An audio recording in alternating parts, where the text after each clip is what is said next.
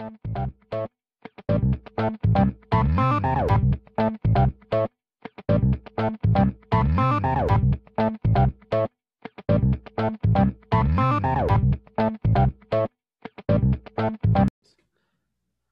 onda? ¿Cómo están? Bienvenidos al show de Alfred Santana con Alfred Santana, conducido por Alfred Santana. Yo soy Arte Postmoderno y en este episodio, bueno, en realidad este no es un episodio, es una pequeña cápsula o una serie de pequeñas cápsulas, ya veré yo después, que las titulé Crónicas del pseudo estudiante. ¿Por qué del pseudo estudiante? Porque me acabo de dar cuenta que a mí ya me quedan pocos días de ocio y de vagancia como universitario. Entonces decidí hacer este pequeño espacio con el fin de contar algunas historias chuscas o no chuscas o simplemente historias sobre nuestra vida académica. No necesariamente tiene que ser de la universidad, puede ser de la primaria, del secundario, de la prepa o de la universidad, como ustedes gusten. Bueno, el punto es de que hoy, en este primer episodio, tengo a un invitadazo. Ustedes seguramente nunca lo habrán visto en la misma habitación conmigo, ni en el mismo podcast conmigo. Tengo un invitado de primera calidad, un excelente comediante, un excelente universitario. Espero yo, no soy su maestro. Con ustedes, ¿quieres que diga tu nombre o lo mantenemos anónimo? Amigo. Como tú gustes, te doy esa Con, libertad. con ustedes, Jorge el Panda Romero. ¿Cómo estás, amigo? Cuéntanos. Hola Alfredo, muchas gracias por tenerme aquí en tu programa. Es un placer para mí estrenar esta sección a la que ya me habías invitado con anterioridad, co- cosa que ya habíamos planeado, cosa que ya habíamos platicado, habíamos hecho ya un par de ensayos. Esperemos que este sea el bueno y de verdad te agradezco de todo corazón. Estoy muy bien, ¿tú cómo estás? Pues yo estoy extasiado. Estoy uf, uf, uf y recontra uf. Con antojo de una Big Mac. Yo diría que con un antojo de una Travis Scott, porque acaba de sacar su hamburguesa. Uh, uh. Mm, no entendiste esa referencia. ¿Me alboreaste? No, este. Ok. eh, ve- ves que, bueno, son famosos en YouTube los comentarios de Cristian Martinoli y de el doctor García. Así es. Entonces ellos tienen una publicidad que hacen un anuncio de la Big Mac de McDonald's. Entonces, te recomiendo que lo busques. Y le dice, este, le dice Martinoli, ¿antojo de una Big Mac, doctor? Y le dice, tengo antojo de una Big Mac que, uff, ah, caray, uff, ah, caray, uff, ah, caray. No, y es una joya. Ok, lo buscaremos, lo buscaremos. Bueno, como ya me habrás escuchado, este espacio es para hablar de, pues, asuntos académicos, ¿no? De historias académicas. Y bueno, el episodio de hoy, o bueno, la cápsula de hoy va a tratar de el primer semestre. ¿Por qué del primer semestre?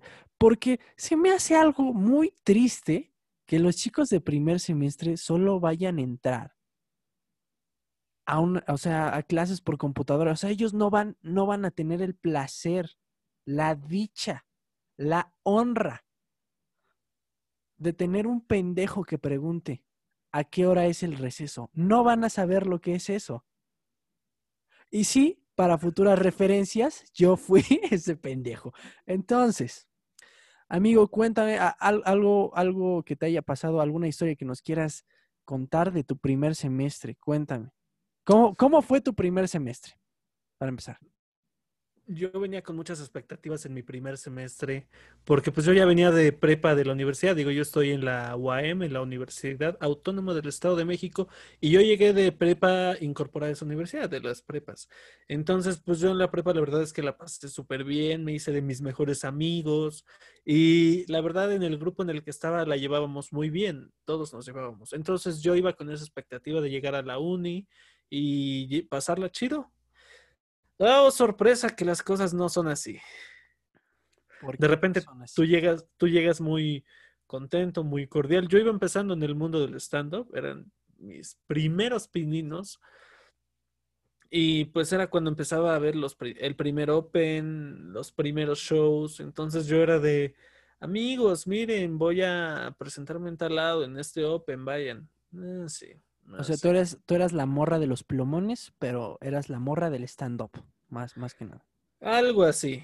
También este, te das cuenta de que llegas a, a un lugar súper fresa, que este, bueno, que sí es a cierto punto algo exclusivo, algo elitista, y la gente se lo cree y no les cae el 20 de que siguen yendo en escuela pública.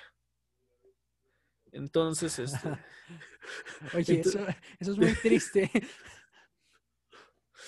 Porque ellos se sienten que su papá les está pagando una colegiatura del TEC de Monterrey. Ajá, el TEC de Monterrey. Del TEC de Monterrey, cuando en realidad es que les están pagando dos mil pesos al semestre, ¿no? ¿Dos mil pesos? No mames. Bueno, como dos seiscientos. Eso es súper barato. Yo pago cuatro mil. Igual voy en una pública. Pero eso es cierto lo que estás diciendo. Tú llegas con las expectativas, llegas bien gallo.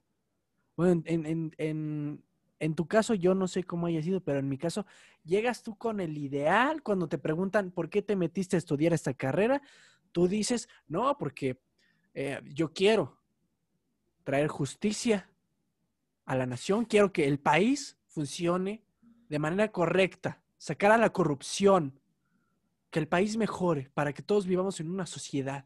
O sea, tú vives en una utopía que nunca va a existir, al menos en y primer el profe semestre. cagado de risa de El profe así de ir porque todos van a responder la mismo. El profe sabiendo que ese güey que lo dijo con más ganas, con más amor, es el güey que en segundo semestre se va a dar de baja. O sea, así es. En tu caso, ¿cómo fue? ¿Por qué? O sea, ¿qué contestaban ustedes cuando les decían, ¿por qué te metiste a estudiar esto? Ah, ok. Te lo voy a decir primero en el caso de mis compañeros. Todos llegaban y, no, es que yo vi el plan de estudio y la verdad me gustó que llevemos muchas materias. Y bueno, para fines, este, yo estudio, mi carrera se llama Negocios Internacionales Bilingüe. Ese es el título. Es muy mamador. Entonces, y a mí me gustó la parte de lo bilingüe y aparte sé inglés y me interesa esto de los negocios y las relaciones y sé de las ONGs y, no, sé qué. Todos, todos, en algún punto llegaban a eso. Y que todos, y todos coincidían en, me gusta la parte de que mi título diga bilingüe. Cuando la verdad es que la mitad de mi generación cuando entramos no hablaba inglés. Chale, qué sad. Oye, pero ¿todos hablaban con esa voz de proxeneta marihuano? No, es mi imitación de una niña fresa. De un mamá. Oh, ¿qué? ok, eh, no, ok. Eh, bueno, bueno, no es cierto, corrijo, es mi imitación de un mamador. Bueno, en tu carrera ¿Hay algún, algún tipo de uniforme? Y no, por uniforme no me refiero a que, a que realmente sea un uniforme, sino una un manera. Código de vestimenta. Exactamente, ¿hay un código de vestimenta en tu carrera? No, no, no, realmente no, pero pues las morras son de, ay, ya viste esto, esta blusa me la compré en Zara y este pantalón en Bershka y, y pues cosas así. Y pues, lo, mira, y lo, casi la mitad de las morras, el tres cuartos de las morras son así fresas de las que yo la, en mi grupo las denominamos las bebas, porque entre todas se llaman bebé. Bebé, ¿sí me puedes pasar el color azul, por favor? Claro, bebé, toma el color azul. Ay, pendeja, este no es el color azul, este es el color verde chiclamino. Estás bien pendeja. Y así, son esas. así de, el clásico de, Oye, bebé, habla con el profe y dile que nos dé la clase libre para que al rato nos podamos ir a pintar y nos vayamos a Pepe el Toro, ¿no? o son, cuando el profe está dictando de, ay, profe, es que dicta muy rápido. Profe, ¿se puede regresar una diapositiva? Es que no alcancé a copiar. Ay, ay, gracias mil. Lo quiero mucho, profe, gracias. Ah. o sea, usted es mi profe favorito, Lit in this life forever. O sea, ¿tienes, hay muchas de esas en, en, tu salón? Más de la mitad. No. Fácil. Güey, qué horror. La otra mitad es una la otra mitad es una morra que organiza las pastorelas y viste todos los días con Animal Print. y se hace es, las uñas. Es esa que en el futuro va a traer un pants rosa en, en, en en la reunión de generación va a traer un pan rosa que diga bebé.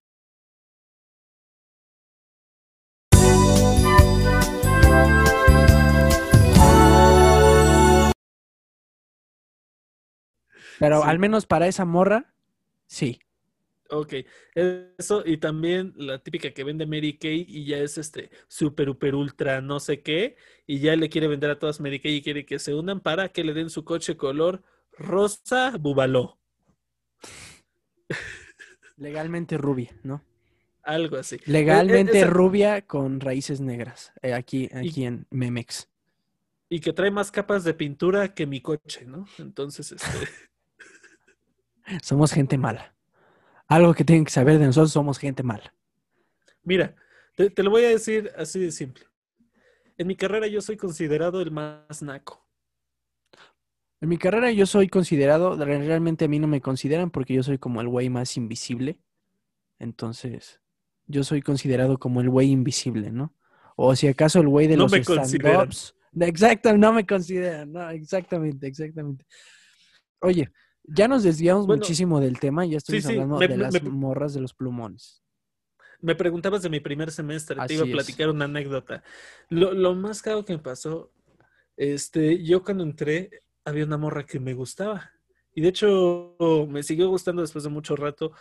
Pero pues yo llegando con mi seguridad, que al paso de los semestres fui perdiendo, mi respeto y nunca fue amor, pero un poco el poquísimo afecto que llegué a conseguir lo perdí totalmente, pero llegué con la morra que me gustaba en ese entonces, que yo empezaba a hacer el plático, oye, ¿qué onda? ¿Cómo estás? No sé qué, yo ahí con seguro de mí mismo y no sé qué, era otro Jorge, ¿no? Era otro México, este, y entonces era la quimera.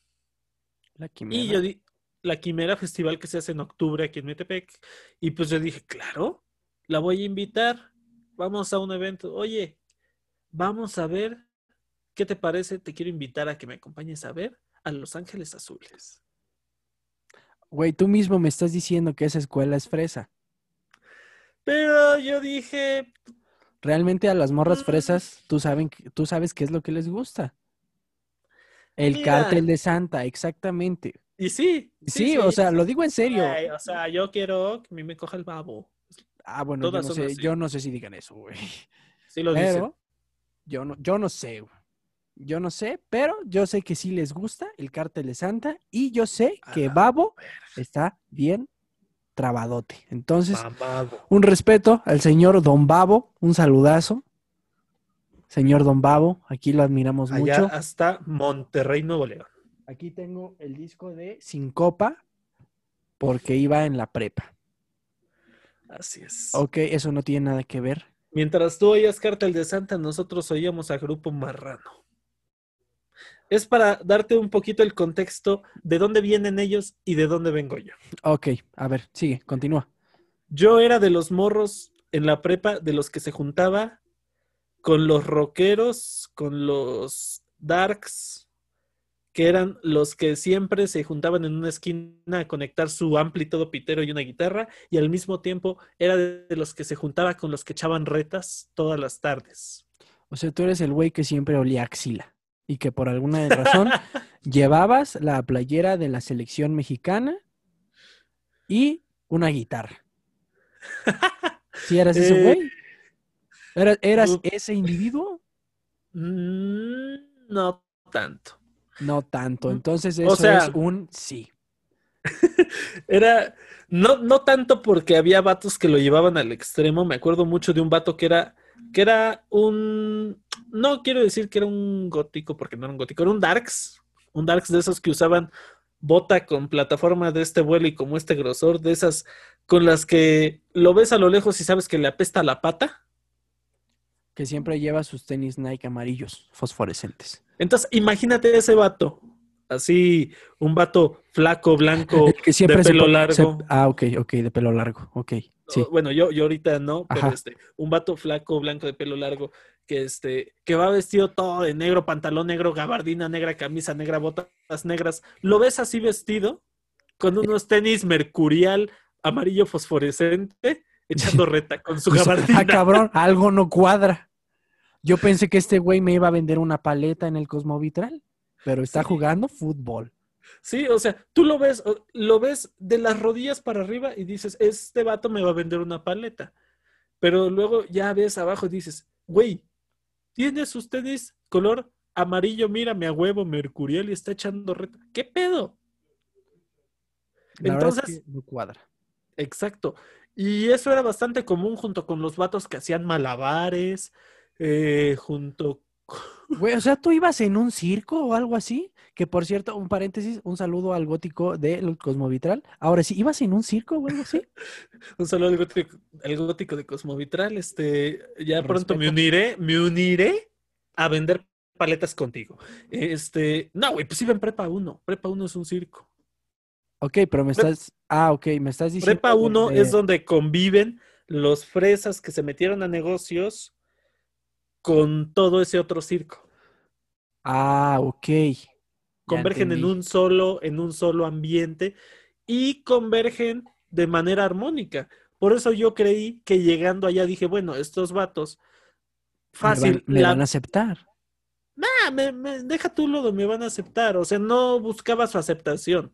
Buscaba una convivencia mutua. Yo no dije, yo quiero que a mí me acepten en su bolita. Yo dije, pues yo doy por sentado que entre todos nos vamos a llevar. Porque yo a la mitad de esos vatos que iban en mi generación, la mitad iban en prepa 1. Yo conocía a la mitad, por lo menos de vista. Sabía cómo eran, sabía con quién se juntaban. Por eso yo llegué como que más seguro. Ah, ok. ¿Y qué pasó? ¿Qué sucedió?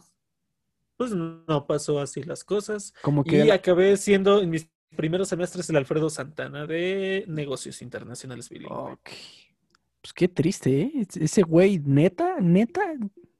Eh, nadie quiere ser ese güey. Nadie quiere ser Alfredo Santana de ningún lado. O sea, no, no, no, ese, ese vato sí está pa'l perro, de una vez, o sea. No, y, la verdad, tiene razón. espiral de dos años de, de, ansiedad, depresión, este, que yo creo toqué fondo y de ahí ya fue cuando me empecé a levantar para, para irme de movilidad y ya durante todo ese proceso fue que me di cuenta, a mí me vale madre, yo vengo a hacer lo mío. Ok, bueno, pero algo que mencionaste que es muy importante, la brecha de actitud que existe entre cuando convivían en prepa 1 y la brecha de actitud de cuando ya estaban en la facultad. Eso es algo muy importante que mencionar porque eso al parecer pasa en todas las carreras. Igual en la mía había estos seres, estos individuos que al menos en el vocablo que manejamos en mi comarca es mamador. O sea, les decimos los mamadores, que son los güeyes que todos los días en primer semestre se iban de traje, tenían un portafolios y se sentían otro pedo porque trabajaban en el despacho de su tío, limpiando el piso, su escritorio, oyendo por las tortas. Esos güeyes se sentían que ya eran abogados, que apagaban la lumbre a pedos y que cagaban mazapanes, más o menos. La gente que llegaba, no por discriminar, pero llegaban en un coche al que le sonaba el mofle con un traje Aldo Conti color café que olía como a limón, pero a limón pitero, ¿no? Como a pinol olían. Óyeme, qué culero. Yo, yo, no, yo no estaba siendo tan específico, pero estás mencionando, estás mencionando cosas muy específicas. ¿Por qué? ¿Qué pasó ahí, amigo? O sea, ¿tienes alguna experiencia con alguien que trabaje, que trabaje o trabajaba en el despacho de su tío? Mi mejor amiga entró a, a, derecho y pues seguido la iba a ver. A ver, Entonces... espera, te voy a hacer una pregunta. ¿Tu mejor amiga cambió de antes de entrar a la prep, antes de entrar a la facultad y después de entrar a la facultad? ¿Hubo, un cambio que notaste? Sí, sí. ¿Para bien o para mal? Hubo un cambio. ¿Para bien o para mal? No sé, solo hubo un cambio. Ok, ok. Suponiendo que tu amiga te vaya a escuchar, no vamos a decir si fue para bien o para mal. ¿Pero se hizo mamadora? ¿Sí o no? No. No se hizo mamadora. O sea, ella es normal, pues. Es como mm, neutral, es neutral. Se volvió líder de opinión, pero no se hizo mamadora. Ok, para ti, ¿qué es un mamador? Mm, para mí, un mamador, por ejemplo, es Alfredo Santana que dice: No, güey, yo, si no ves a Dave Chappelle, que es la mejor comedia que existe en el mundo. Ok, sí, sí, es un, ese güey es un mamador. Eh, un mamador inmamable, para que veas. Ese vato sí, neta, que me cae bien mal. Alfredo Santana, O, o co- un saludo. o como, o como este tipo de vato que te dice, no mames, pendejo, ¿cómo te vas a gastar 40 mil pesos en comprarte un pinche Chevy todo culero cuando puedes comprarte mejor un Stratus que obviamente tiene más equipamiento? Eso yo lo defino como un mamón miserable. Un mamón miserable. Oye, ya Así síganme, arroba, arroba en Twitter y en Instagram, arroba mamón miserable. Ok, ok. Em, ya nos estamos desviando un, un mucho de, de primer semestre. Ok, a ver. eh, ¿qué? Estabas contando una historia, ya no me acuerdo qué estábamos diciendo. De, de, este, de la expectativa de llegar en primer Ah, semestre. cierto, cierto, cierto, cierto, cierto. Bueno, nosotros teníamos a, a los mamadores de primer semestre que ya se sentían abogados. Este, supongo que en tu comarca igual tenían a sus mamadores que ya se sentían, pues, gente que negociaba internacionalmente y bilingüemente. No, fíjate, aquí es al- muy al revés. O sea, sí llegaron Aquí- humildes, llegaron humildes, ¿no? Mm, O sea, así diciendo, no sabemos nada, profe, este, enséñenos usted. O sea, sí llegaron ahí- así. El más, ma- el más mamador era el de yo, yo tengo más sed de aprender que tú. Ah, ya. Ahí- así es como llegan. Es como Pero decir, entonces, yo quiero absorber más conocimiento que tú y tú quieres absorber menos que yo y eres un pendejo por eso. Entonces creo, es... creo que también todos en primer semestre son así, ¿no? O sea, sí, de quiero aprender porque pues, eh, me importa.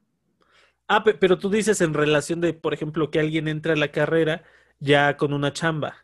No, no, no, no, no, no, no, no, no, no con una chamba, sino que ya se sentían otro pedo por entrar a la carrera. O sea, ah, bueno, sí, pu- puede ser, pero yo se lo atribuyo más a la gente que iba en un Cebetis y tenía una carrera técnica en contabilidad. oh Dios mío, es Sí, que no sé qué contestar. nadie sabía qué contestar. Los mamadores llegaron de séptimo, sexto, séptimo semestre en adelante. Mm, me puedo incluir en esos mamadores, pero yo prefería mantener un perfil bajo y no hablar con nadie, a menos que me preguntaran sobre el tema. Pero es de, es que me metí a hacer mi servicio a un despacho aduanero o estoy haciendo, ahorita por ejemplo, ya en décimo, es que estoy haciendo mis prácticas y estoy liberando con un agente aduanal y no sé qué. Ok, entonces ya analizamos cómo se sienten en primer semestre. Ahora, ¿qué diferencia has notado en el comportamiento de tus compañeros ya, pues, en último semestre? Yo te voy a decir primero la mía. Eh, al- te digo, al principio todos entramos bien gallos, bien ilusionados de, de que pronto íbamos a ser los super abogánsters. Y ya ahorita, a este punto de la carrera, todos estamos así de, por favor, ya sáquenme de aquí y tírenme un pan y pongan papel en los baños, por favor, porque ya no tengo calcetines. Todos ya estamos así. ¿Cómo están en tu carrera? En mi carrera nadie ha dejado las aspiraciones. Francamente, los que han dejado las aspiraciones son los que se han ido saliendo en los semestres. Em, pero todos sí, siguen, seguimos con la expectativa de, no, yo voy a salir y me voy a conseguir una super chamba y me voy bien chingón y toda la verga, porque yo sé algo de chino y sé inglés y otros como yo que somos un poquito más mamadores, y sé otro idioma, sé alemán, sé francés, ¿no? Sé italiano, sé lo que tú pinches quieras. El pedo es que ya todos nos mentamos la madre y nadie nos ayudamos. Y O sea, somos más cínicos. Son como, son como abogados que sí saben contar. Ándale. Fíjate, dato curioso, yo cuando quería meterme a una carrera, yo dije, yo quiero algo que no tenga ni leyes ni mate. Uh, qué tonto. Con todo respeto. Y negocio tiene muchas leyes y mucha mate. Pero mira, ya veo hoy en mi último semestre. Bueno, pues ahora sí creo que. y Bueno, ¿y cuáles son, cuáles son tus conclusiones? ¿De qué, qué, qué crees que, que, que ¿Qué crees que te gustaría decirle a un chico de primer semestre que te está escuchando? ¿Qué, qué tips un- le darías para sobrevivir? A un chico de primer semestre de mi carrera. Así es. Yo le diría, aprovecha la cuarentena, aprovecha que no conoces a nadie, dedícate a hacer este, tus trabajos. Si te piden que hagas equipo con alguien, no te preocupes, no te conocen, tú no los conoces. Haz, limítate a hacer tu chamba. El día que tengas que socializar con ellos, ahí va a ser lo cabrón. Por más extrovertido, por más open mind, lo que quieras, te vas a ver en pedos. Todos nos vemos. Y la cosa, por ejemplo, con la gente introvertida es que nos damos cuenta más rápido. Entonces, disfruta de tu soledad de cuarentena. Sigue hablando con tus viejos amigos de la prepa. Disfrútalos. Jueguen a Us. Es lo que yo te recomiendo. Porque mientras más vayas avanzando, más los vas a odiar a tu generación. Y ellos te van a odiar a ti. Un saludo a la Facultad de Economía. Un saludo a la Facultad de Economía. Este, yo, mi mayor logro dentro de la Facultad de Economía no es ni los premios que ganamos con el equipo de ingeniería en conjunto, ni haberme ido de movilidad. Es haber fundado la página de memes y seguirme manteniendo en el anonimato a pesar de que en las últimas elecciones al actual director le estuvimos tirando mucha mierda. ¿Estás Y es mi profesor ahorita. ¿Estás seguro que quieres que esto salga? Sí. Ok, tenemos un valiente. Eh, pues Ya muchas me fui de movilidad, ya me vale madre. Ok. Te agradezco mucho tu tiempo, amigo. Te agradezco mucho, pues, el aprendizaje que nos has dado. Te agradezco mucho los conocimientos. Te agradezco mucho la amistad. Te agradezco mucho que ya no hicieras caras en la cámara. Te agradezco mucho que no hicieras, que no te acercaras bastante al micrófono como yo lo hice, lamentablemente. Eh, la verdad, muchas gracias otra vez por tu tiempo. ¿De, ver- Muchas- de verdad, ¿De verdad gesticulo mucho ante la cámara? A veces sí. Hoy no lo hiciste tanto, pero a veces sí. Pero igual, te agradezco mucho tu tiempo. Muchas gracias por, da- por darte este espacio en tu apretada agenda para eh, charlar un rato acerca de tus vivencias universitarias. Espero volver a tenerte en este pequeño espacio, en estas pequeñas cápsulas. Esto fue el show de Alfred Santana con Alfred Santana conducido por Alfred Santana, despidiendo el ah, perdón, despidiendo las crónicas del pseudo estudiante. Muchas gracias, hasta luego y se me cuidan.